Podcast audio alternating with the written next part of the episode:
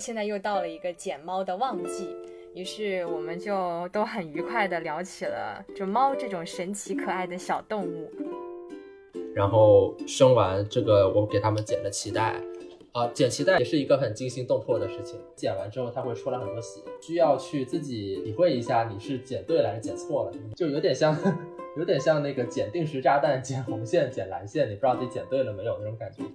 确实也是有很多的声音说，一直不推行动物保护法，是因为觉得人都没有保护好，为什么要有动物保护法？但是我自己可能内心深处，我还是觉得人应该是 we should do better than that，就是说法律不仅仅是为了人的利益，其实我觉得更多的是保护更高层面的一一种尊严吧。因为反过来说，当你法律其实做到了更高层面的东西的话，反过来整个人类社会是受益的。我之前有看到过一个呃一个说法是虐待小动物的人，他其实他不是在虐待动物本身，而是他在虐待比自己弱小的人，就他一定不会去欺负强大的人。那他说流浪猫其实是给呃这个生物多样性带来了非常非常大的一个威胁。他说目前国内暂时没有比较全面的数据，但是美国其实已经会有呃就是比较。一些详细的细节和数据来证明证明这一点了。Hello，大家好，大家好，大家好，大家好，欢迎来到爱听不听。我是长发吗？我是谁？你是谁？你有那么想要我的名字吗？我在干嘛？我在哪？OK OK，我我是长发，然后刚刚说自己是长发的那位是海伦，然后今天出现的另外一位男生呢是浪浪。Hello，大家好。浪浪给大家打个招呼吧。啊，好了，已经打完了。嗯，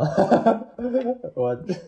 算了，还是算了，一会儿边聊边了解我吧。知道的都知道了，不知道的慢慢知道。哇哦，好神秘的一个男纸呢。OK，好，那我们今天呢是要了解比男纸更神秘的猫猫，因为现在是四月了嘛，现在又到了一个捡猫的旺季，于是我们就都很愉快的聊起了就猫这种神奇可爱的小动物。呃，之所以会请浪浪来跟我们一起聊呢，是因为浪浪曾经是那个 幸运的男子，曾经拥有过九只猫，就这个是我跟海伦都非常非常羡慕的一个事情。然后今天呢，我们就会嗯各自聊一下我们以及我们身边的人知道的一些跟猫猫有关的故事，以及奶猫大军即将来袭。那大家如果在路上碰到奶猫碰瓷的话，你应该怎么做？做些什么？我觉得这个地方是不是可以科普一下？因为我就不太了解为什么说四月份是一个容易。捡着猫的季节呀，这些啊，怎么说？是因为啊，猫咪的发情季多在春天，所以到了四月份、五月份，基本上是奶猫出生的季节，所以在这个时候极其容易捡到猫，而且一捡就是一大窝。在我们这三个人当中，捡过猫的应该就是海伦跟我。要不我们先听海伦讲一下她捡猫的故事。我是开车在高架上，突然间就看到栏杆下面有一团。黑色的东西在那边，然后我下意识我觉得那那就是只猫，然后就停到靠边停，停到了那边之后啊下车一把把它抓，就是抓到，就是这样捡到它的。那么小的猫是怎么爬上高架的呀？这就是另外一个非常好的问题，一般是两种可能，第一种可能是因为猫妈妈它是会选择温暖的地方生小猫，很多猫妈妈会把猫生到车子里。比如说车的底盘下面啊，或者怎么样，它会爬进去。天呐，然后当司机不知道的时候，等于说小猫其实还在车里，它开车，然后颠颠颠颠，小猫就被颠出来了。然后所以是会在高架上，这是第一种可能。第二种可能其实是有蛮多虐猫的人的，他们会故意的把猫扔在高架，扔在隧道里，因为你把猫扔在那种地方的话，猫一定会死。你的小猫咪就叫小猫咪吗？为什么叫小猫咪？是因为我刚刚捡到它的时候，我是马上带去附近的宠物医院嘛。因为当时那个小猫咪太小了，才就十几天大，三周左右吧。所以医生特地告诉我说：“哎呀，这个小猫是很可爱，但是很难养活哦。”所以我当时心里就想的是：啊，那我先不要给它起名字，这样子我就不会太有感情。就如果说它最后没有养活的话，我也不会太难过。医生说它不，医生说它难养活是看出了什么问题，还是说这个品种就是很难？他说，因为奶猫就是难养，尤其是没有哦妈妈的奶猫，因为就是猫咪，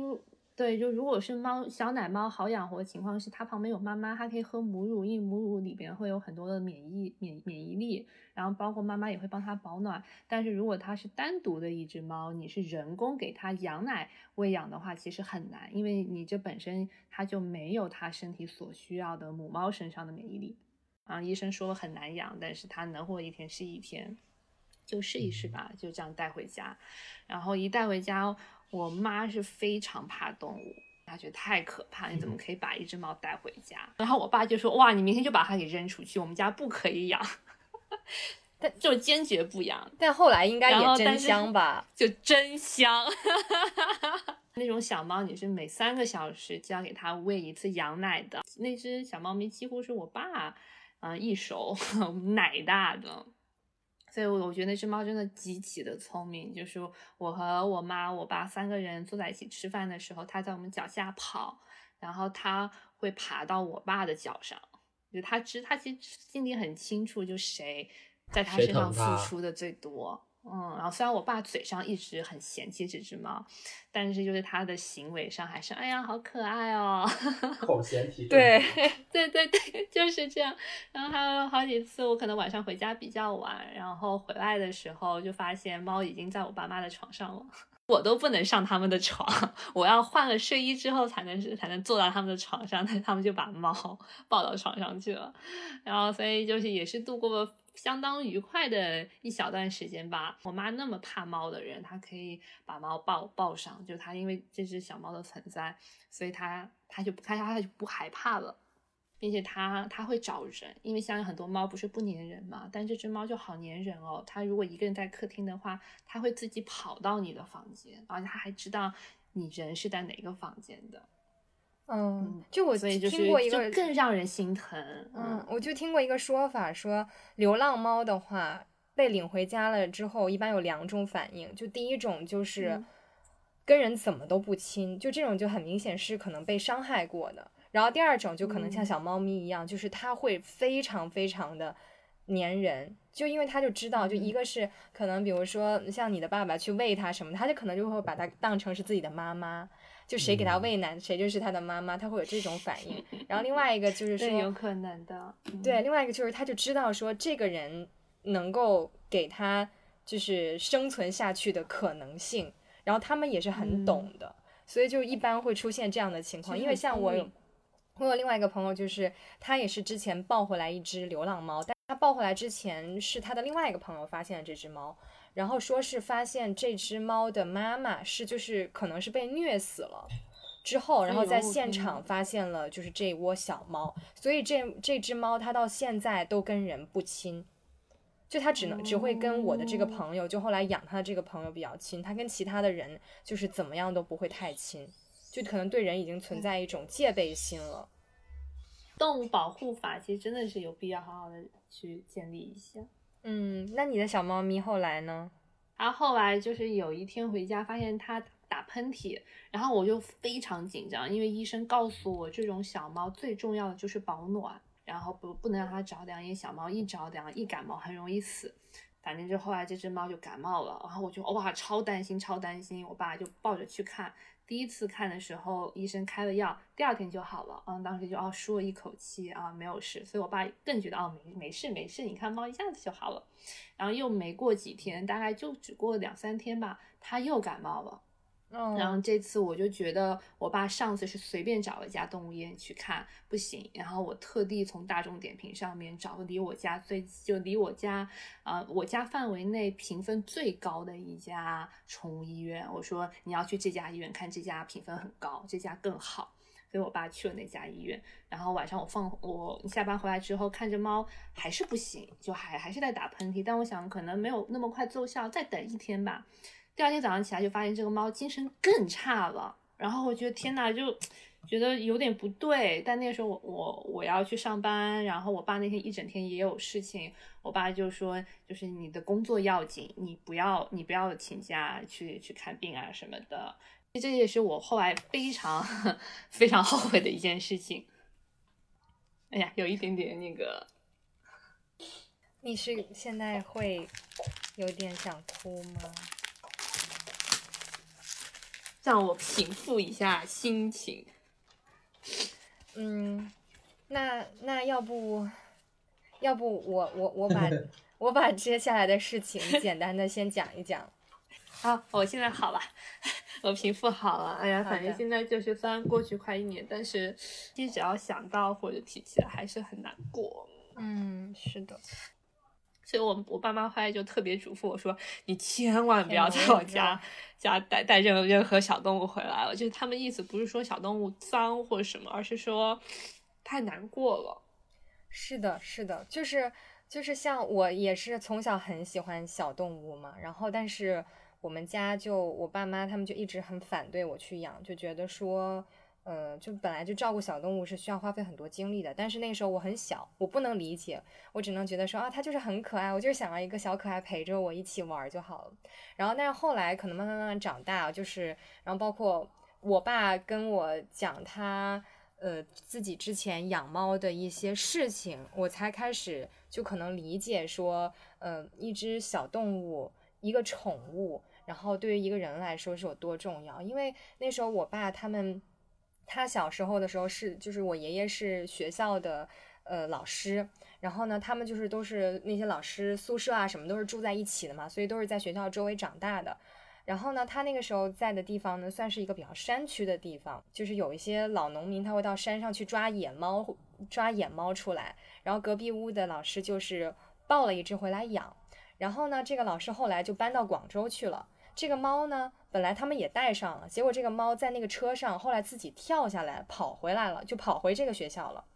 然后就我爸和他的另外一个邻居老师，就他们两个人两家人就开始说，两家都拿东西去喂，看这只猫跟谁回家。然后结果这只猫它后来就跟了我爸回家，但这只猫他们说很聪明，很聪明，就他们有点就是放养嘛，不像现在在城市里会把那个猫就是都放在家里。这个猫它会聪明到什么地步？它会在水塘边或者河边就假装在那儿睡觉，然后把鱼抓了之后叼回来给我爸他们吃。嚯！但是，然后我爸他们把鱼吃了之后，他又会很生气，就觉得说鱼是我抓的，你们不给我吃，晚上就去厨房里面捣乱，就偷吃他们其他东西，然后偷吃完了之后还明目张胆的就告诉你，就就是我干的，就谁让你们不给我吃东西，吃我抓的鱼，就会很聪明，而且就是。就是因为我爸小时候就他们也老是就带他一块玩啊，然后包括我爸就觉得就小时候老是跟他一块睡觉，以至于我妈到现在都说那只猫肯定是你上辈子的情人，这辈子来找你，就老是这么跟他开玩笑。然后但是这个猫呢非常非常漂亮，就说好像是我忘了是好像全身都是白的，就四个蹄子是黑的，还是说就全身是黑的，四个蹄子是白的，就反正身上他们说没有一根杂毛。就非常漂亮的一只猫，通体雪白，对对，除了脚脚，以至于我爸现在看到很多很名贵的猫，他都觉得说啊，没有我那只老猫漂亮什么什么的。但是这只猫，我爸也会这样说，是吧？然后，但是这只猫就是在我爸高考之前，就因为它是放养的那种嘛，然后就可能被其他的一些村民或者怎么样去上山打猎的时候，就被那个枪击中了，不小心。哎呦。然后他知道自己可能活不了太久了，回来了一下就走了。然后当时因为快高考了，我爷爷知道那个猫不太行了，还不敢告诉我爸爸。就我爸高考完了之后，他才跟他说老猫应该已经不在了。所以我爸他他到现在他看到猫的眼神，因为之前就是他来北京的时候，我有朋友就托我，呃，假期去给他看，就帮他。那个猫猫铲屎，然后我就带我爸一起去。就我爸爸看猫的眼神，就瞬间整个人变得超级温柔。然后他还会就是边摸那个猫边跟他讲话，就类似于跟他一直喵喵叫之类的那种，就非常神奇的一个画面。以至于我现在经常就说，那我要不就是什么时候送你一个生日礼物，给你送只猫什么的，就有时候跟他开玩笑。结果有一次他非常非常认真的就跟我说，说你不可以这样子，千万不要。对，他说我要养一个东西的话，我一定会非常非常认真的养它。我现在这个工作很忙，我没有精力去养它，没有精力照顾好它，就所以我就觉得，就是这个动物对我爸来说影响真的超级超级大，然后甚至于我觉得是很培养他的那个责任心，所以我觉得 可能在养育我的这件事情上，也多谢了这只老猫的存在吧，曾经。应该会有是你的姐姐。对对对，我觉得应该是是很有这个功劳在的。但是对于浪浪来说的话，我觉得你的那个养猫的经历还挺挺奇妙的，因为你从买了两只猫回来，到给猫接生，然后再到它长大，然后又再养下一代，就是这个这个过程是什么样的感觉啊？老父亲的感觉。感觉就是，嗯，就是老父亲，就是确实像是多了个孩子吧。他只是不会说话，其他的跟人类幼崽，呃，没有什么区别。但是说实话，我还是回想起来还是照顾不到的，就是还是有很多自己不懂的东西，然后慢慢学，然后最后也不见得做得有多好。就比如说，也要喂那些东西，然后刚才 Helen 说给小猫。呃，用针管喂、羊奶这些多少也经历过，然后第一次喂的不好，喂的人家一嘴都是，这些 也挺多的。所以我自己觉得吧，它给我带来了很多很神奇的体验，我自己反倒觉得我未必给别人带来了很神奇的体验。然后呃，就讲这几只猫的事儿吧。就我最我养九只猫，其实它们是三代的猫，分别是那个外公外婆和妈妈。然后这个妈妈后来还生了六只小猫，所以呃，等于那个第一代的猫只生了第二代一只猫，然后第二代的猫生了六只猫，所以我一共是这九只猫。然后第一次接生是呃第一代的猫生第二代的猫，也就是巴黎生粗卡，啊，它是配种的，就是呃第一代的两只猫名义上是夫妻，但其实不是，因为它们体型不太一样，所以它们俩好像没办法配上。我们继续找了一只赛级的公猫去给巴里配，然后配上之后，呃，巴里就生了粗卡一个。生完这个，我给他们剪了脐带，啊，剪脐带也是一个很，哦，也是一个很惊心动魄的事情，就是两次的脐带都是我、嗯都是我剪的，就呃就是瘆得慌，就是其实我应该最后也没做错什么，但是就是它那个脐带里面都是血嘛，就你剪完之后它会出来很多血，嗯然后你需要去自己嗯体会一下你是剪对了还是剪错了，就是那种那种感觉，你就就是就有点像 有点像那个剪定时炸弹、剪红线、剪蓝线，你不知道自己剪对了没有那种感觉，就就是那一刹那有点惊心动魄。然后，哎，那你有没有专门就是在猫猫的生产过程当中，就这个这个陪它怀孕的过程当中，去看很多相关的什么护理知识、孕期怎么怎么样之类的这些书和知识啊？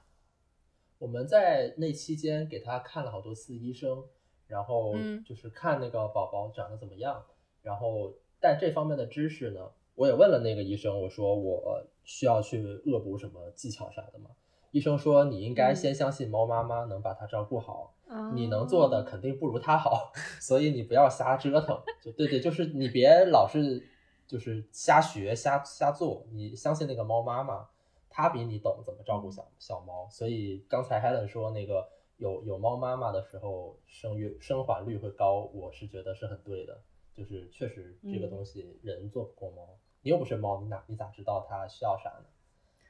然后。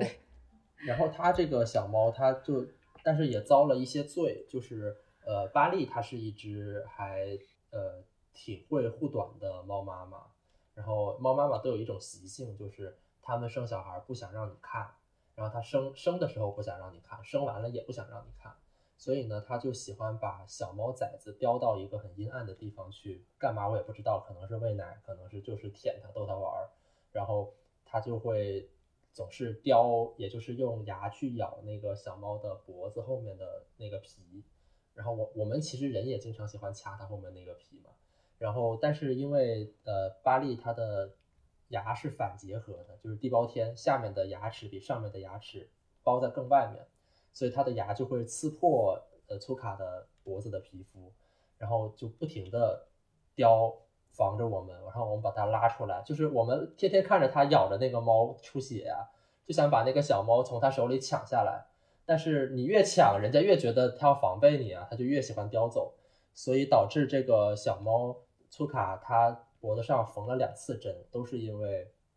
被巴利叼出血了。后来实在是没有办法，就是我们第一阶段是守着，就是你一去叼，我们就护着它，不让你叼。就是我我我们的本意是这个，别让你做出咬它的那个行为就行了。其他的都随你，就你是猫妈妈尊重你。但就是因为你地包天，所以不能让你咬。然后这是第一阶段，就是对抗阶段，就是不行，就是你越这样，它越觉得人类没安好心，我要保护自己的小宝宝。然后第二阶段就就是我们给那个小猫脖子上缠了很多绷带，然后让那个猫妈妈去咬它的时候，咬破的是绷带，而不是猫的皮肤，这样就后来就好了。这个这个算是还确实挺神奇的，就是我们自以为是的会想很多有的没的，但其实没有真正做到换位思考的。你你不毕竟不是猫，就做不到。对，感觉养育一个小生命真的是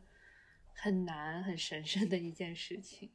我我先把名字我再捋一下啊，是切拜是粗卡的，算是爸爸是吗？但他其实并不是他的那个，就是生生物父亲，对，生身父亲。生理父亲。对，那当这个呃切切拜看到就是粗卡出生的时候，他有什么反应吗？我们把他赶走，就是先把他隔在另外一个地方。就呃，我我们人和猫也有那个戒备心，然后猫和猫也会有。就它和巴利平时玩的再好，其实我怀疑啊、就是它的它的生父来了，巴利也是防备的，就可能这个嗯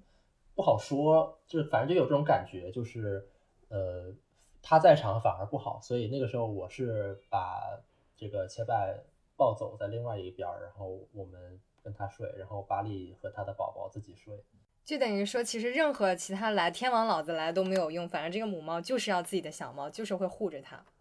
对，而且你能看出来它是很护着的，有的猫它没那么在乎的，你也就无所谓了，但有的就很在乎。那你们是去哪儿给这个？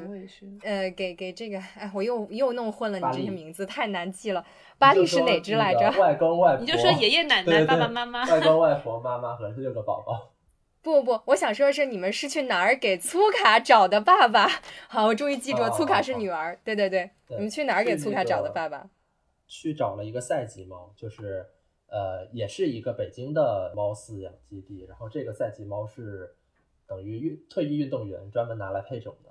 然后呃给了大概两千块钱，第一次还没配上，然后呃这个就跟跟他反映，然后那个饲养的那个应该叫主人嘛，应该是主人，就就就说那你再来一次，然后我们又去了一次，抱着巴利，就等于那一个星期。巴利就睡在那个赛季猫的枕边，然后他们俩就配种，配上了之后，啊，我们就知道配上了，然后就等两个月以后它出生。但你怎么知道它配上了？他们会给我们拍视频，就是会有证据，行房的证据，然后妈呀，然后你会观察一下 毛片。我对，就有猫片。然后那个不是去医院里面拍照嘛，然后拍出来第一次是没有结果的，所以就跟他说没有结果，他就会再再帮你配一次。但是还这里又有另外一个问题，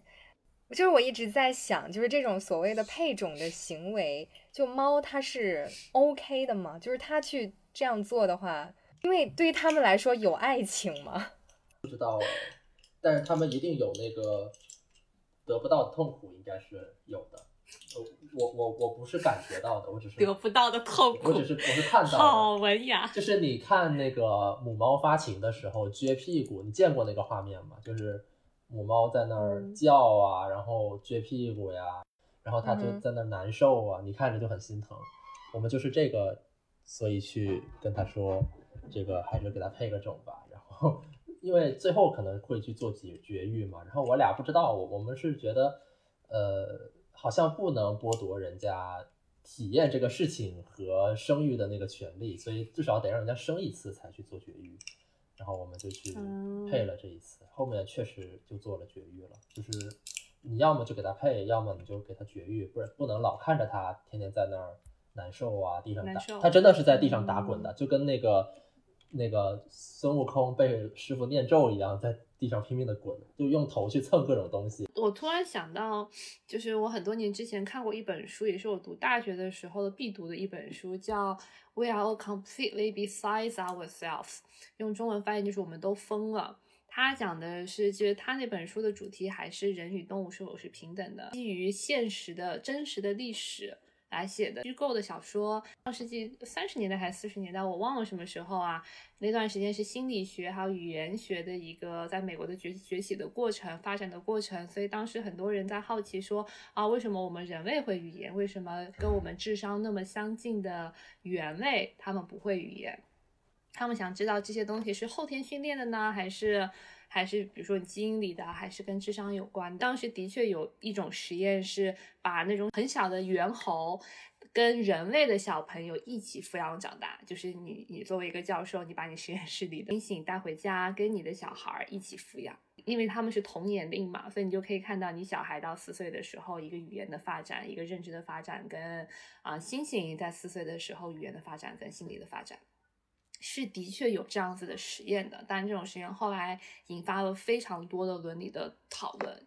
然后那本小说就是基于这个事实去进行描写的。但我想说，这个小说最后的结局，书中的小女孩长大之后又回去去找那只跟她从小一起长大的母猩猩，在另外一个人的实验室里找到了，她就跟这个实验室的教授去聊说，啊，后来她离开人类，然后回到她族群里的生活是怎么样子的，然后这个。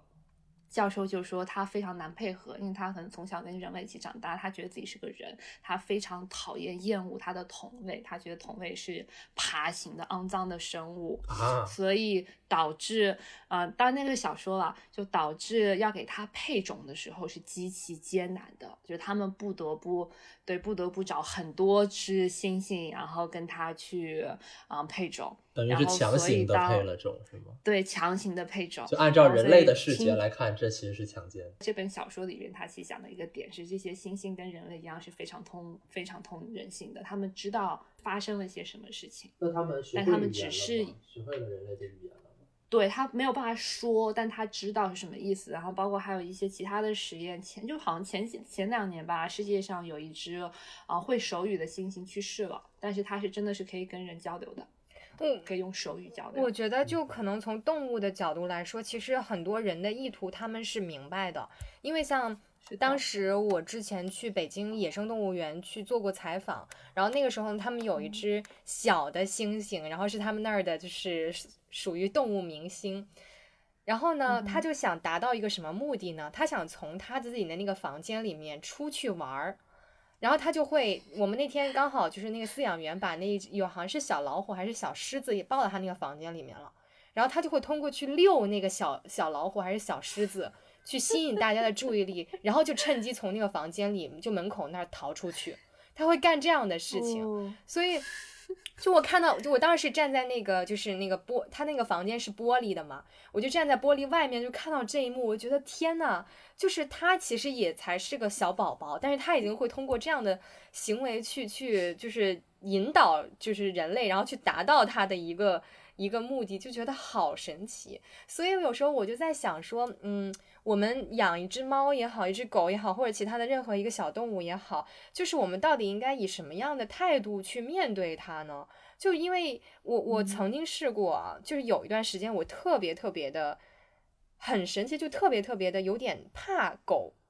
是因为有一次我突然之间。就是看着，就街上的一一，就别人牵着的一只狗，然后跟它对视，我就突然发现那一双眼睛不像是动物的眼睛，特别像是一双人的眼睛，然后我因此会感觉到有一种畏惧，有种害怕，就是我不知道这个这个在这样一个毛茸茸的身体里面藏着的到底是一个什么样的 灵魂或者是生物，就我不知道那是什么，所以那段时间我会就一直在想说。那在这样的一个人和动物的关系当中，我们应该怎么样去对待动物？不知道你们有没有就是想过这方面的问题？我有想过哎，但我觉得我的结论就太直男了，就可能其实人就那样，就是你再去否定这些做法呀什么的，你最后发现你就是个自私自利的种族嘛。你可以偶尔去有一些同情心，但最终你还是要走向。保存我们这个种族和保全这个种族里面更多人的生活质量，然后以此为理由去压迫，叫压迫是本来也是人类的定义嘛，就是这种，嗯，比如说你刚才提到虐猫什么的，我当时其实，在那一段时间，Helen 说话的时候，我我没有说话，就陷入了沉思。我也觉得虐猫很有问题，但是呃，要到设立动物保护法的程度的话，我又会有点犹豫，就是你拿什么？你就是法就是一个秤天秤嘛，你秤的一端是这个动物的权利，另一端该放什么东西呢？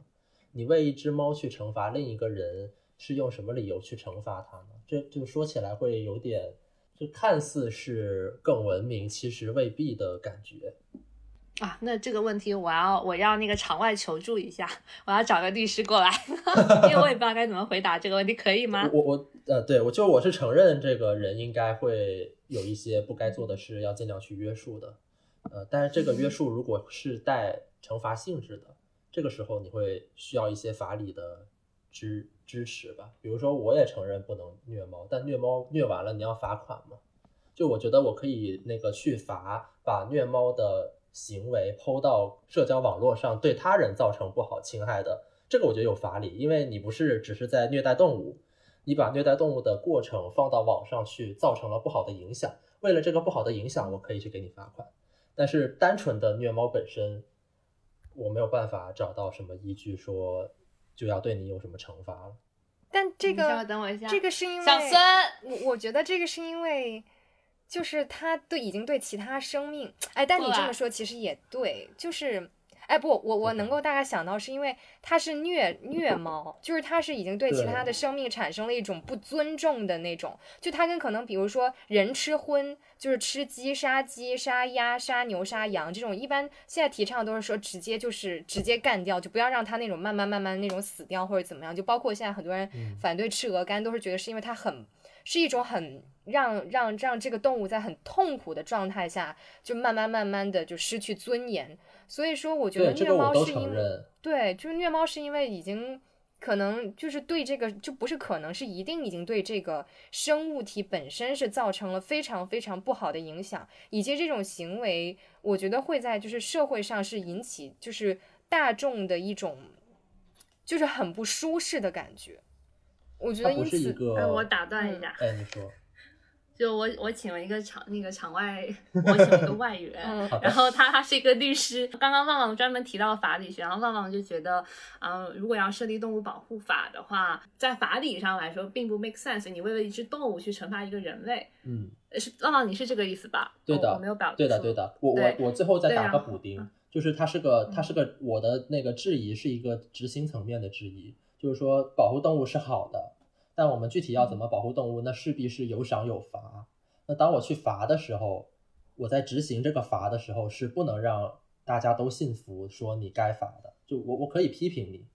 但我要罚款，我要关你进监狱，或者我要甚至这个把你杀了，死刑。这这一层层的往上，就再也没有什么能说服我的理由了。是是这个执行层面的事情。来，小孙哦，嗯，这位叫姓孙，大家可以叫他小孙律师。孙老师好。但是。哎，各位好。但是如果用这个逻辑的话，为什么我们会要制定环境保护法呢？哇，孙律师好厉害！因为人活在环境当中呀，对吧？这个这个会损害其他人的健康，比如说这个工厂在本地排污制造 GDP 的同时，也损伤了村民们的生活权益，所以是最终要归到人身上。然后如果你虐猫没有抛到网上，你是自己在自己的小房间里面虐，虐完之后可能被人得知了，把你告上法庭，这是我要罚款的时候。没有没有一个受害者的是人类的时候，你就会不知道该怎么说了。那按照你的这个逻辑的话，就是说我们广泛一点啊，就是说联合国那边会制定一些关于太空环境的保护的公约。其实你认为它本身的逻辑也是因为人类之间的彼此利益的制约才需要有这些法，是吗？呃，是的。所以说，你对于法理的一个解读是一个。以人为本位的，就是说我们一切法律存在的利益是为了人类服务的。对的。所以你对堕胎权怎么看呢？我们的话题跳到了从猫跳，没有没有，跳到了外太空。没有没有没有，因为我我我这个提出的这个目的是因为，既然他觉得法理的本身是以人，那我们就要讨论人的定义是什么。那必然我的下一个问题就是说，他对堕胎会怎么看？我我我觉得可以先接着回答那个动物保护本身。就是我们有动物保护法嘛，比如说什么偷猎领养什么的，对吧？然后这个是基于保护生态环境，它最后会波及到人身上。但是虐猫和动物保护之间，呃的保护其实不是一个意味的保护。比如说，动物保护法的保护是不让这个物种绝种，然后虐猫的动物的保护是个体的动物有自己的尊严和生命的权利，你要去保护它这个权利。为此，我不惜立一个法律。这这这个有一个微妙的区别嘛？然后你刚才提那个堕胎权的时候，我没有办法做出任何的回答，真的就是我自己也纠尚在纠结当中。我在这个纯第一反应的这个里面是是那个婴儿是生命的，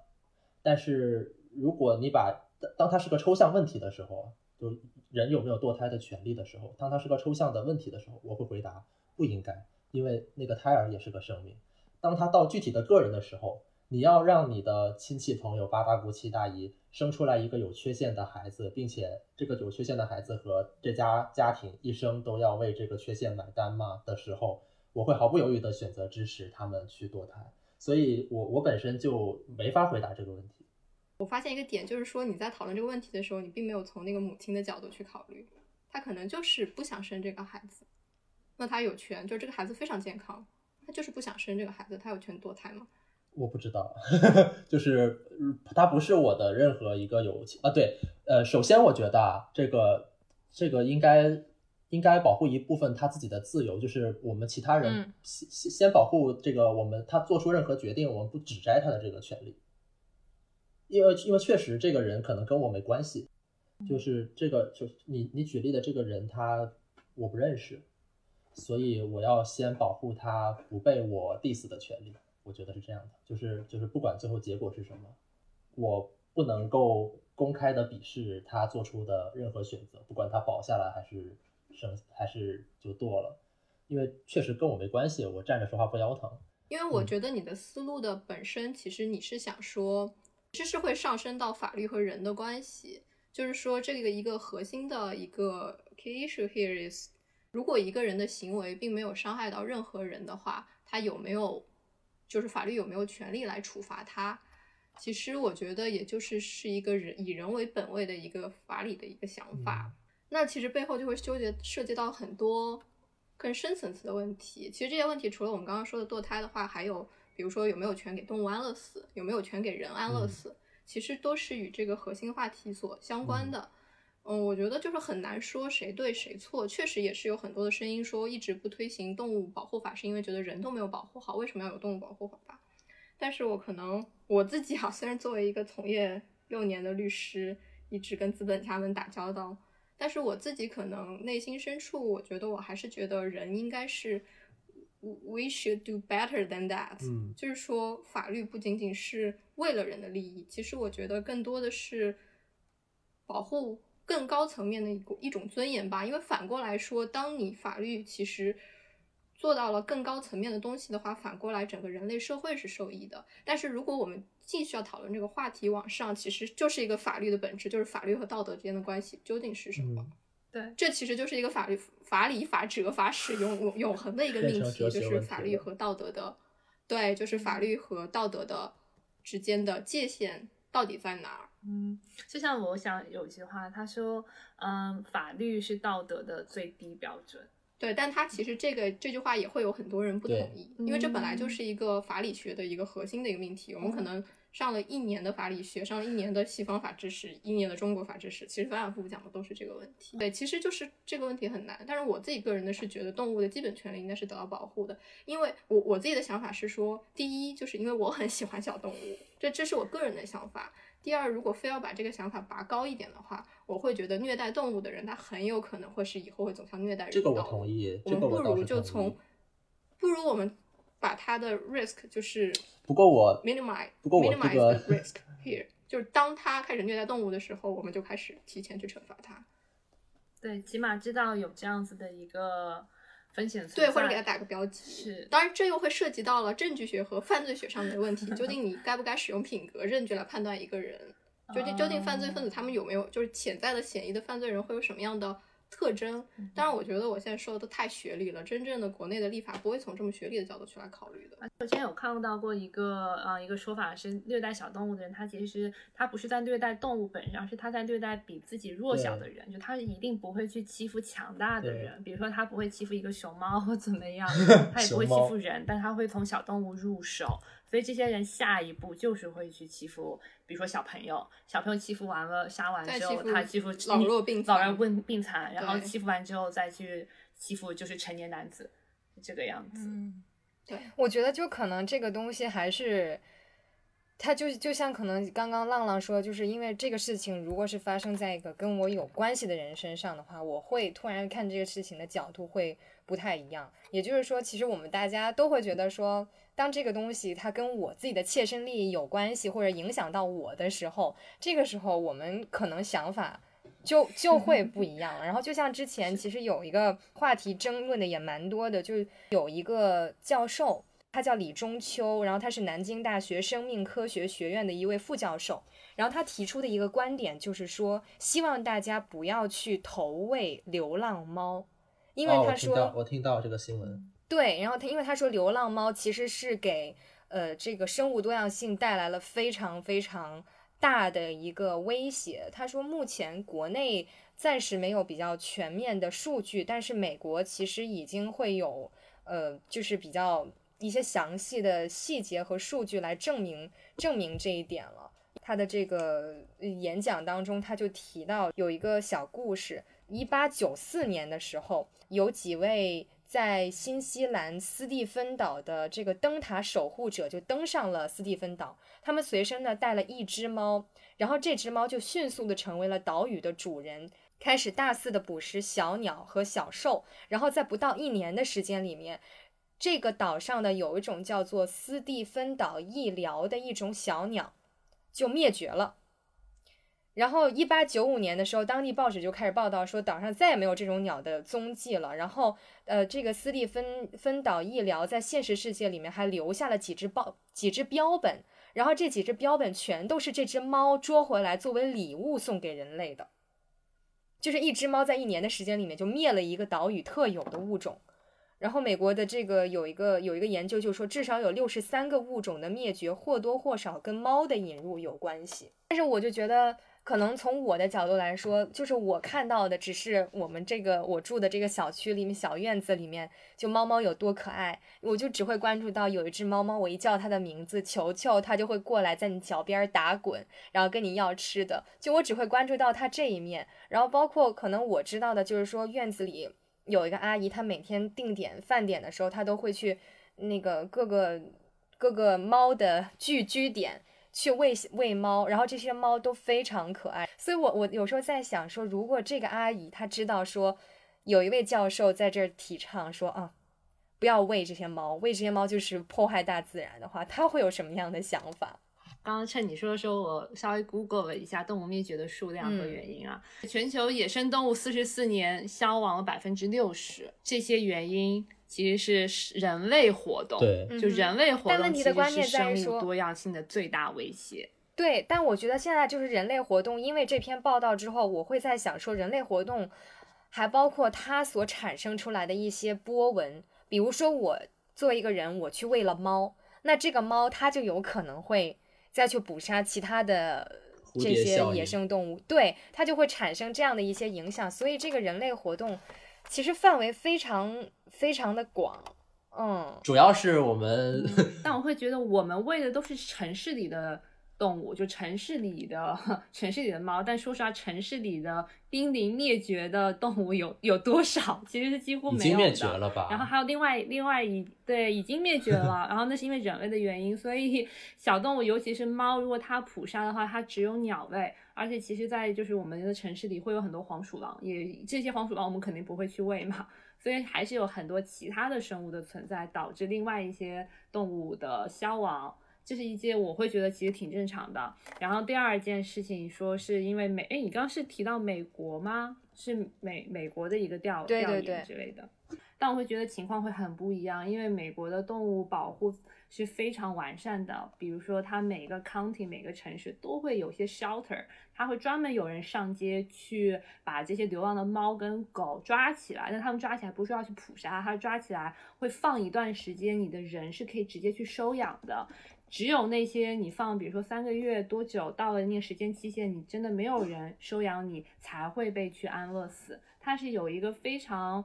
健康的生态在那边的。然后除了 shelter 以外，还有一些非常多的 NGO 组织去做这些事情。所以就是美国流浪猫可能存在也非常非量很大，但是他们有一个比较完善的社会体系，又保护了猫，又又保护了嗯动物，也保护了他们城市里的其他生物，同时也营造了一个比较好的城市的。就是这类事情，但我觉得中国完全不是这样，就完全没有办法比。像我们啊，我只知道上海有几家还不错的，但是完全是出于自发的。的保护组织，但都不是官方的，都是个人就绵薄之力，然后撑起来的。包括我在 B 站上面啊、小红书上都 follow 一些博主，然后一那些博主都一个人收养了四五百只狗啊。之类的，然后但都生活的极其贫困。我我原来想过，就是说，就是助养小动物，或者说，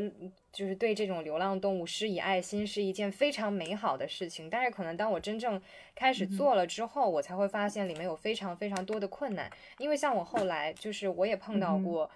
有别人家不要的猫就扔出来了，已经是大猫，在那个前门那边我碰到过，然后我就问。当时我们班有同学就是他们家养动物，他我知道他也在救助，我就问他，我说那你碰到这样的情况你会怎么办？他其实是持一个相对比较悲观的态度，他就说你这个没有办法，要么就你自己养，然后要么呢你就把这个猫可能交给别的这种就是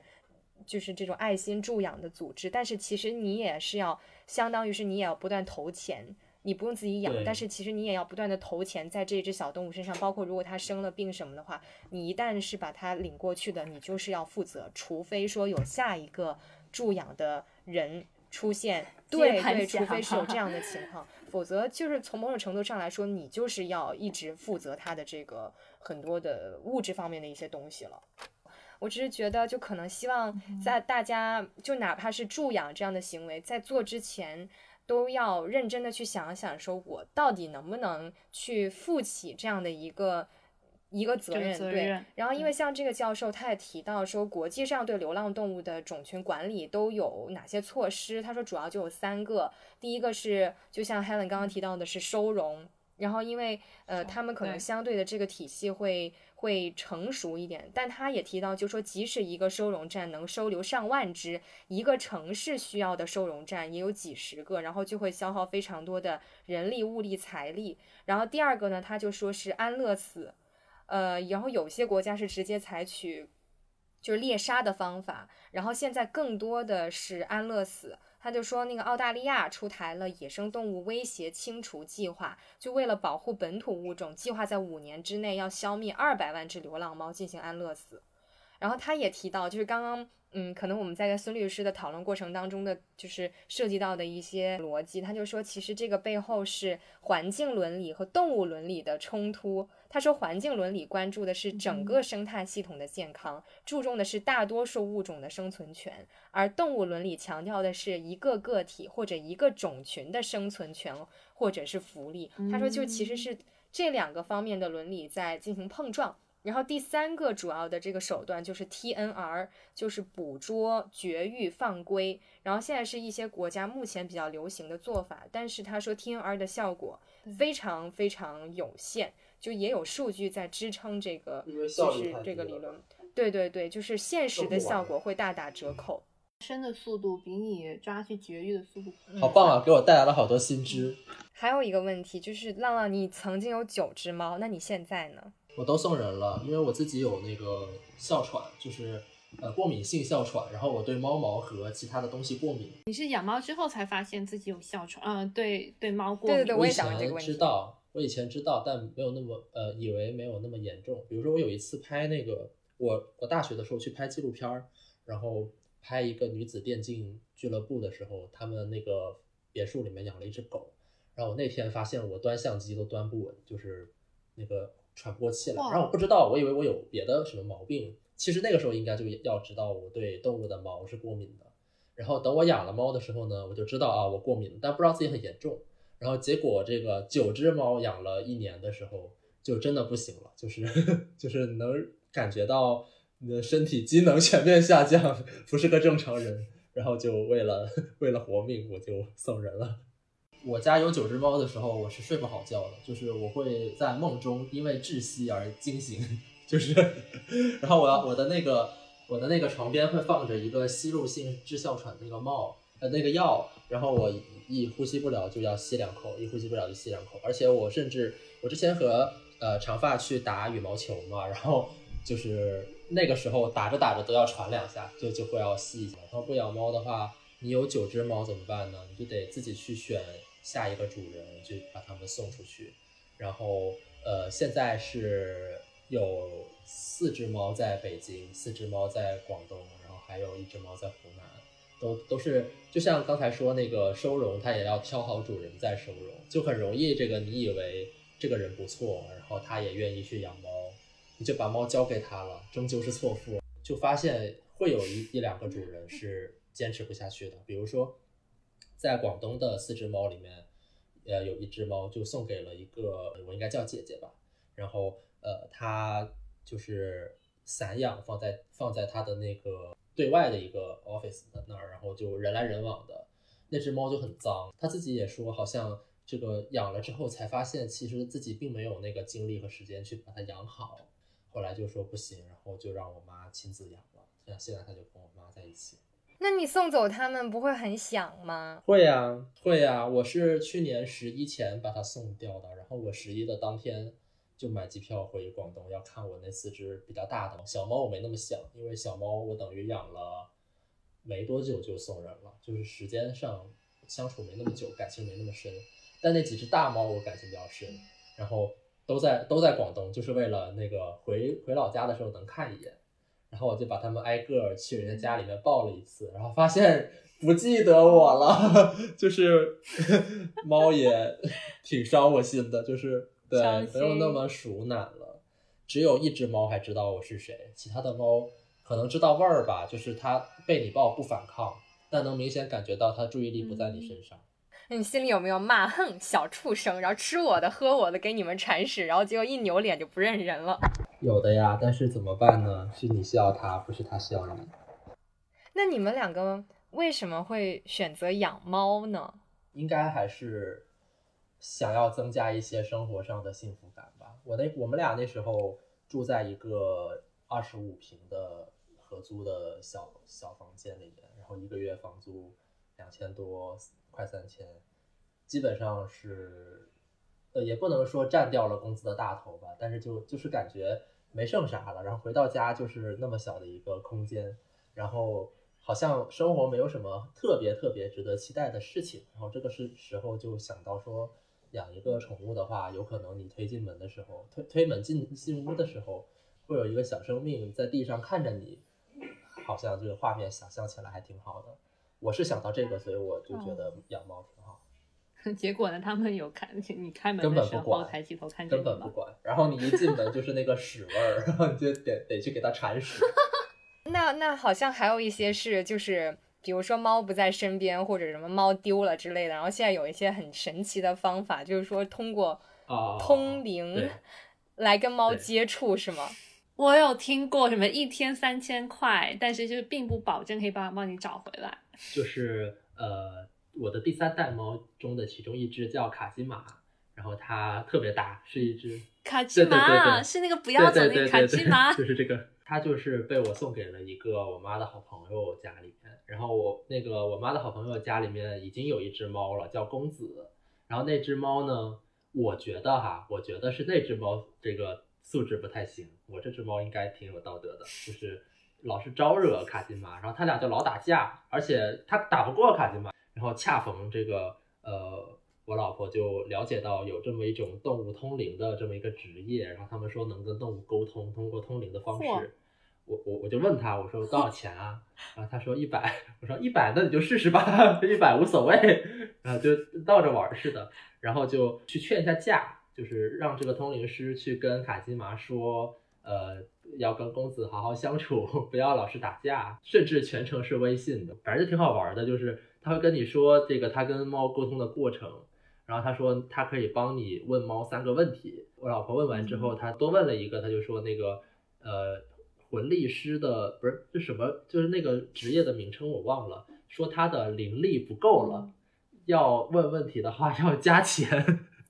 刚说到 Tony，我又想到我另外一个朋友跟我讲说，现在有一个职业是帮你找回你走丢的猫的，然后就有点像是你们都看那个电视剧叫《想见你》吧？哦，许光汉演的《想见你》，他记得他开头就是他朋友的什么狗还是猫走丢了，然后他们去见一个通灵师，通灵师说什么有 Jesus，有一个什么号码三五零什么的。还在网上看到有人说你的猫走丢了，你要跟楼下的流浪猫打个招呼，要给流浪猫说你看到我们家的猫，再叫它回家，说一声，对，说一声。然后，但的确很多人说啊，我的猫真的回来了耶。哦，我之前听过，我有一个朋友的朋友也是讲猫的故事，就是那只猫，它老是想出去玩儿，然后呢。我那个朋友的朋友就觉得很生气，就觉得说我对你那么好，然后一天到晚对你心那么野，然后后来有一次就是就是就就是实在就觉得不行，然后就故意没有把那个门关好。那个猫呢，就真的跑出去了。果然，跑出去之后呢，结果就在外面跑了一天。那天晚上就是打雷下雨，就外面狂风暴雨。然后他第二天早上就看到他那只猫可怜可怜兮兮的蹲在门口，就是说应该是被那个狂风暴雨就吓得发烧了，就自己跑回来。然后之后再也就不出去了。你不想看外面的世界吗？去啊！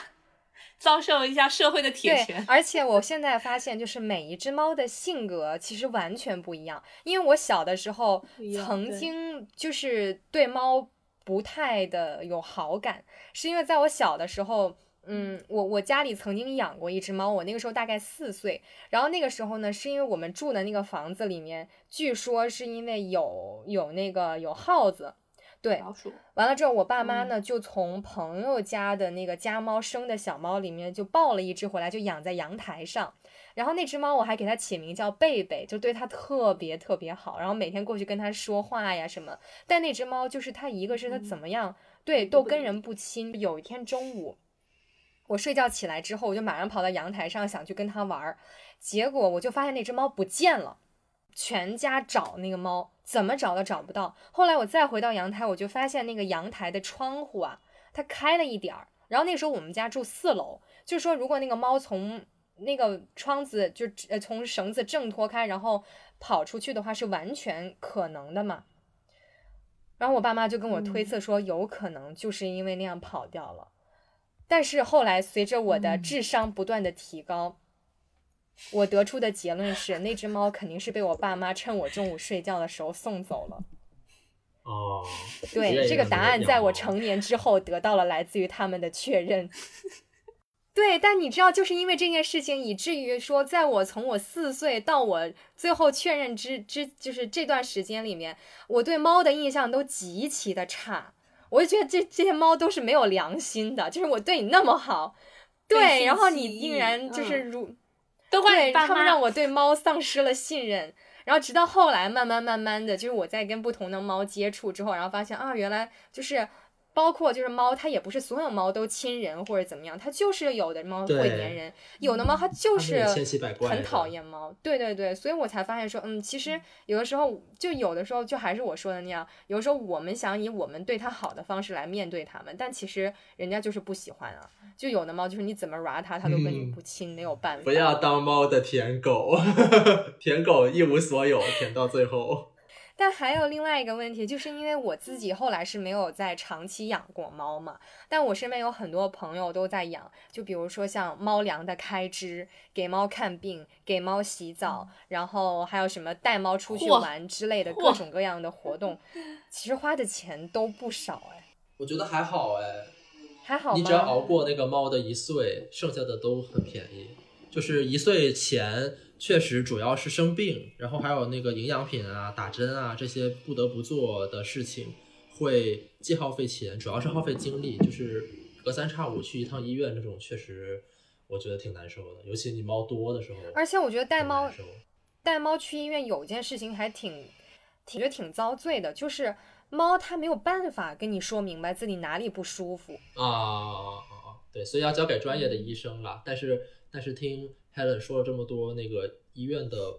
不好的故事的时候，我也有在想这个事情，就就是就是好医生和差医生到底差在哪儿呢？因为我是真没有经历过那些这个花了很多钱，最后最后病也没治好的情况。我基本上是跟那个呃比较熟的医生见面聊几句，然后他去看一下那个猫，就知道是啥病了的那种。那我觉得你很幸运呢，因为我我身边不止一个朋友告诉我说，本身猫好好的，然后去了医院之后被过度治疗，就本身不需要开刀的病，医生给开刀，然后死在了手术台上。然后包括我自己的猫，当时现在回想起来也也是它，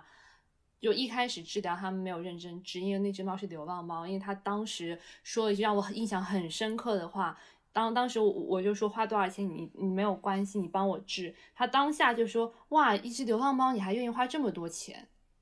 就他其实并不是一个赞而，而是一个他真的没有想过会有人会花钱，一开始没有认真治。一是因为他医术医术不好，第二是因为他已经 assume 你是不会治的，你是不会花钱的，因为它不是品种猫，所以它不值得，对医生来说不值得去救它。这是第一，然后后来另外一件事情就是啊，我的猫需当时在住院嘛，前台的医生就告诉我说，你今天就要把所有的钱给结了，就包括可能明天要花的钱之类。我说我就会有点有一点点不太开心，毕竟我的猫 还在生病，那么难受，就我在一个很难过的情况下，你在跟我谈钱，虽然我理解了，但是还是心里心情会不太好嘛。然后我当时我啊，我当时我就怼了一句，我就说那万一它死了怎么办？然后结果医生说它死我会告诉你的呀，就那种用很很不耐烦、对生命一点都不尊重的语气，就你可以感觉到他们对生命缺乏最基本的尊重。然后让我发现，其实是很多现在的医生，他一也许根本不喜欢小动物；二兽医这个职业对于他们来说不是一个救命的啊使命，而就是一个赚钱的工具。所以导致，而且这还是 我家附近大众点评评分最高最高的医院啊！我真的就是很难过，很难过。所以后来我另外的朋友告诉我说，还有一种方法，你去鉴鉴别，就大家也不要害怕啊，就是可以怎么去鉴别好一点的兽医院呢？就是去看他有没有做一些救助流浪猫狗的活动。因为有些 NGO 它会跟一些呃一些就是医院合作嘛，比如说如果是流浪猫的话，本身是两百块钱，三百块钱绝育，我只收一百块，会有这样子的活动，它是专门定期会去救助动物，或者说免费去做一些医疗，或者去开去办一些开放日，大家可以过来领养，像这种类型的医院会有更大的概率。起码是尊重生命的，起码是尊重流浪猫狗。我想起来，我那个医院就有这样的活动。我之前认识一位兽医，他就是在一个非常非常偏的一个地方，就是快到村子里的一个地方，然后开了一家非常小的店。然后那位兽医呢，我都可以叫他爷爷了，就估计都都六七十岁了，反正整个人也邋里邋遢的。然后那个兽医院也也也脏兮兮的，就是你到那儿也是就是。就一不留神，就脚下就有个针头或者有个什么药罐子，就就这种情况。但是你就会，你到那儿你就会发现的是，它这个地方一定靠谱，是因为附近的居民都会抱那些就是自己的小猫小狗，然后甚至还有很多就是。就是听闻他的医术之后慕名而来的那种，然后抱来的都是很名贵的，什么布偶猫那种，就到可能到其他地方都全部试过，然后治不好了，然后猫瘟呐或者什么狗瘟之类的那种，然后带着来来见这个老兽医，然后结果最后人家给就是花就给他每天打只打七八十块钱的针哦，就给他治好了。就我觉得选兽医有的时候是个玄学，就你也不知道，然后因为包括他可能也没有像。就是人得病那样，它有很标准的一个大家公认的一个就是认知，知道说怎么样，然后这个猫就好了或者怎么样，大家没有这个概念。然后特别是对于养动物的新手来说，就这个时候很需要啊，真的是还挺考运气的。那个人是不是姓我不知道他叫兽医，我不知道他姓什么，因为我之前看过他有一个，我忘了是谁采访他，他就讲人跟动物之间的羁绊。他反正我记得他当时一个理论就是说，最悲伤的并不是动物去世了，而是你人去世了，他还他还活着哦，这个听起来好悲伤。对，因为他当时就有很多老人，然后抱着自己的宠物过过去看病嘛，然后他当时就是这样说：说你看这些老人很明显就是就都差不多了，但是万一这些宠物还活着怎么办？嗯，是的，嗯，对呀，说到这个真的有点有点难过。去年年底的时候，有个非常火的英剧叫做《万物生灵》，就是根据一本小说，呃，一本真实的小说而改编的。它就讲的是，啊、二战之前，一个兽医在英国乡下的故事。就说因为那个年代其实医疗条件，别说动物了，人类的医疗条件都没有很好。所以它其中有一章是发现一个马得了一个什么肠肠的问题，然后说他当下就知道这个马极度痛苦，他坚持要把对方安乐死。然后，但是主人痛心疾首，特别难过，非常的不理解。但是这就是他们的职责，就是让动物不要那么的痛苦。然后他还说到另外一个例子，是他去给一群羊看病，在给一个羊看病的时候，看到另外一只羊很明显的要不行啊，并且特别特别难过。但在乡下，就是那些呃牧民就会觉得啊、反正他看起来要死，你就把它扔在那边，让它去死就好了。然后，但是他作为兽医，他非常看不看不下去，所以他就嗯打发这个打发这个农民去帮他接水，他自己偷偷跑到那只快要死的羊旁边，打了一针催眠剂之类的东西，假装什么事情都没有发生过，继续给之前的那只羊治病。又过了一段时间，又两周之后，他回到这个农场，竟然奇迹般的发现，当时那只他安乐死的羊竟然还活着，并且就完全康复痊愈了。然后农民就给他说：“啊，医生，你不觉得很神奇吗？当时啊、呃你走了之后，嗯这只羊就像嗑了药一样开始睡，睡了整整两天两夜，就到第三天，它竟然自己站起来了。”兽医就意识到一点，就是当动物在于极度痛苦之中的时候，它的身体机能没有办法去，啊、去正确的进行一些恢复。但是当你让它睡过去之后，它感受不到痛苦，反而身体是可以进行一些自愈，它反而是可以活过来的。兽医的职责其实是两个，一个是给动物治病，然后因为就你你是以一个专业的身份去知道它现你该怎么去治它，就像人类的医生对人类一样。还有另外一个很重要的职责就是说，你要去判断它是否在极度痛苦之中，是否需要安乐死。它第二个例子就是让动物免于痛苦，反而有利于他们的生和死。我觉得这个其实对人类也是非常受用的。就当一个人或一个动物它没有求生的意意愿的时候，那它它是更加更加小几率可以存活下来。所以我会觉得啊，这本书给我带来的感触就是，起码让我知道兽医其实判断动物是否处于痛苦之中是非常非常非常重要的。所以我会觉得，所以会反而会让我更内疚，会觉得啊，当时我的小猫咪是不是其实也很痛苦？嗯，那是不是我不应该过度治疗它？是不是当时医生就应该告诉我说治不了了？就你要么治不了，就马上让它不要那么痛苦了。但是我觉得 Helen 你已经做了，就是给这个小猫咪最好的安排了。就是我相信他在喵星的话，也会很幸运，觉得就是说曾经有过像你这样的一位主人。嗯，我又要哭了。毕竟万物有灵嘛。但是现在也的确可能对于很多在大城市打拼的年轻人来说，就像浪浪当时养猫一样，他就觉得说一开门有一个小家伙在家里等着我回来，那种感觉特别好。那对于要即将 结果最后最后变成舔狗，对，最后 变成了了奴隶。对，但问题关键在于说，对这些就是对养猫或者养小动物很心动的新手来说，浪浪有什么建议吗？建议啊，建议就是先活好自己，再去养猫养狗，就是呃，这是这是最重要的。就是如果你确确实，其实真的是你人开心，你会对猫狗好的。所以哪怕为了这个，为了动物保护，也是你先活好自己的份儿，你再去去养猫养狗什么的。然后就是你不需要对那些知识呀什么的有太多的焦虑，因为你会遇到问题，然后你会想怎么解决。你只要一直在试图解决它，你就会慢慢懂得这一切，然后会越来越好。就是人呃，其实不可能存在那个学院派的那种养法，就是我对养猫养狗的知识了如指掌，然后我开始养猫养狗，然后一点问题都不遇到。不会的，就是不存在一个完美的父母，也不存在一个完美的猫狗主人，所以这个不要对自己太苛责。然后你你你把自己的份儿活好，然后你确定自己是持续耐心的去对待这只动物的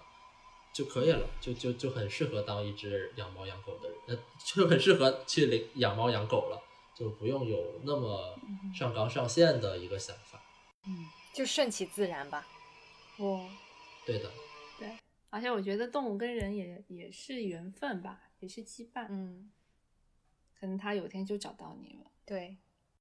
就是我会觉得，如果你是主动的去决定要养宠物，我觉得之前要做的准备，就像刚刚浪浪说的那样，你要先照顾好自己。然后我还要补充一点，如果你真的决定了养宠物，你要先选好 家附近的靠谱的宠物医院。啊，对啊你就先做一些 research，对，就起码知道售后 你把它买回来之后，要可以去哪里会比较靠谱一点。然后还有一点，我会我会比较建议的是以领养代替购买。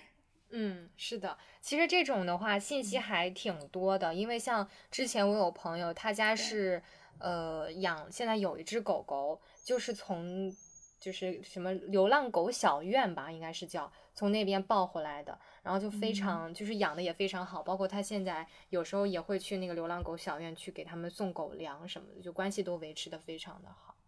然后我是觉得，其实现在，嗯，就关于领养啊，然后还有宠物这些，就自媒体方面也有非常多的信息值得我们去关注。因为像之前关于那个流浪猫救助，我原来一点儿都不知道这方面的东西，直到我看到有一个账号叫做、微博账号叫做“和猫助”，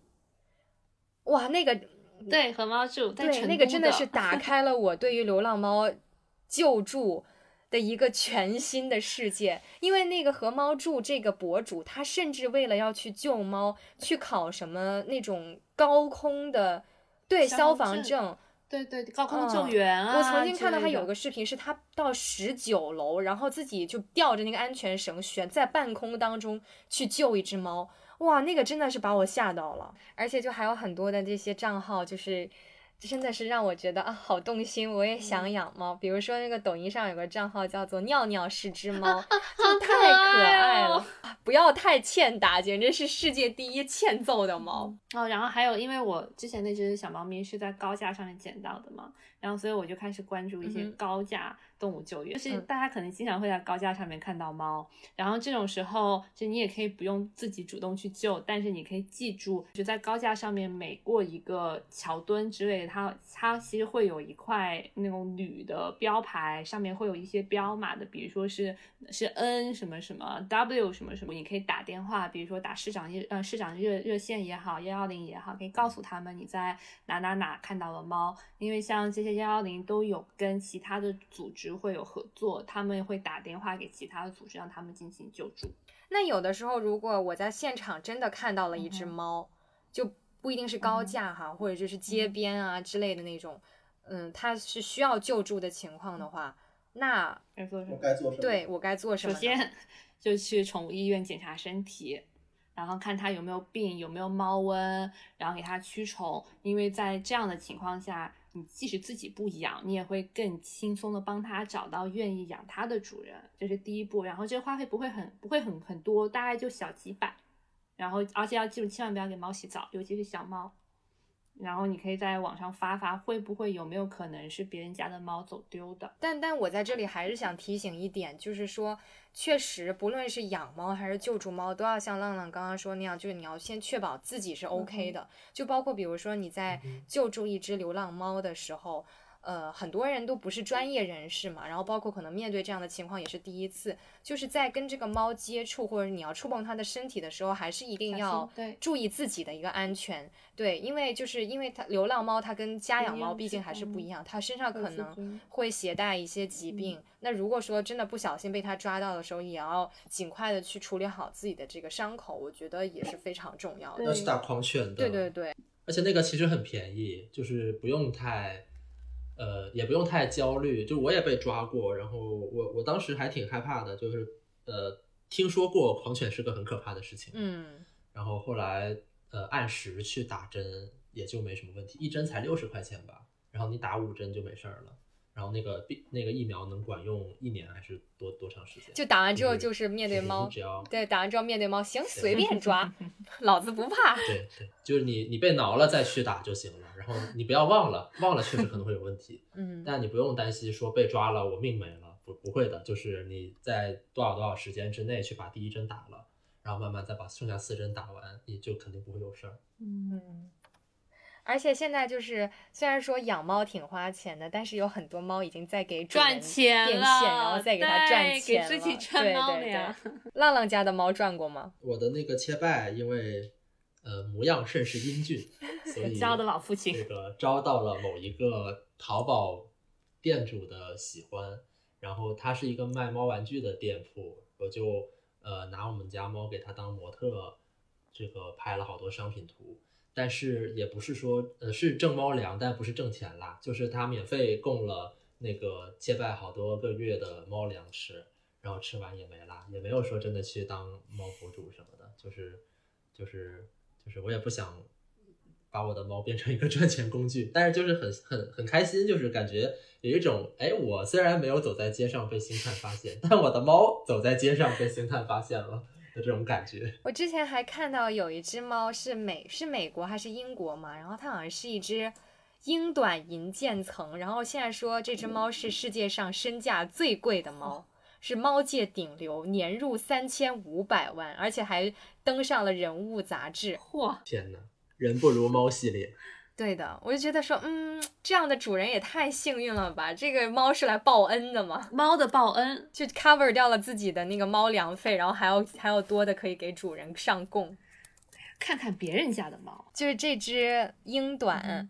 然后它的名字叫 Kobe，是罕见的纯白毛发和醒目的天蓝色眼睛。你告你告诉我名字吧，我现在自己 Google 一下。就是 Kobe C O B Y，你就打猫界顶流哦我看到 Kobe 了就可能可以找到了。Kobe 的 cat，对，然后哦它还有我认识这只粉红色的鼻子和三角形的耳朵。哦我关注他好多。它不认识你对吗？对，你需要这样吗？我 follow 他的 ins 很多年，对不愧是顶流，我都不知道他那么厉害哎。真的是颜值即正义。但我看过比它长得更好看的猫啊，可能它会整活吧？可能比较会来嗯就是事会卖儿。萌啊。这只猫会来事儿。对对对，而且关键是它这只猫，它知道自己长得很好看，嗯它每天都要对着镜子看，就是欣赏自己的盛世美好颜。而你看，就是这种很有特点，人家一说这个猫，就是嗯，不仅自己长得美，然后还知道自己长得好看，就当把它拟人化了之后，就更好赚钱了。OK，那浪浪呢？浪浪觉得还有什么需要补充的吗？没什么了吧？就是我觉得归根结底，答案都在每个人自己的心里面。就是我相信不不存在这个明明对动物不是很好，心里面却很安的人。就是你你一定是知道自己做的事情到底对还是不对的。所以有时候我们会纠结，比如说我我自己会想，这个我给猫绝育到底是对它好还是对它不好？我觉得我纠结本身是一种让我心安的方式。然后，但有的人就是就是 就就是知道自己做错了，那那我我虽然不能说他什么，但是就就感觉，哎呀，这个人还是要做人，还是要做个人。好的，那在这样一个春暖花开的春日下午，我们聊了聊一些跟可爱的小动物们有关的话题。然后，对于像我这样一个 还养不了猫的人，然后还要像浪浪已经养过猫的人，以及可能像海伦这种以后还会养猫的人来说，我觉得猫猫都是在我们生命当中非常美好的一种存在。然后也希望就是所有不管是喜欢猫或者是不喜欢猫的人，其实都以一种怎么说，就像浪浪刚刚那样说的，就是一种比较平和的心态吧，去对待小动物。那最后要推荐大家嗯可以去看这本书，叫《万物有灵且美》，或者看这个英剧，真的非常的治愈。好的，那今天就这样啦，好，那今天的爱听不听就到这里啦，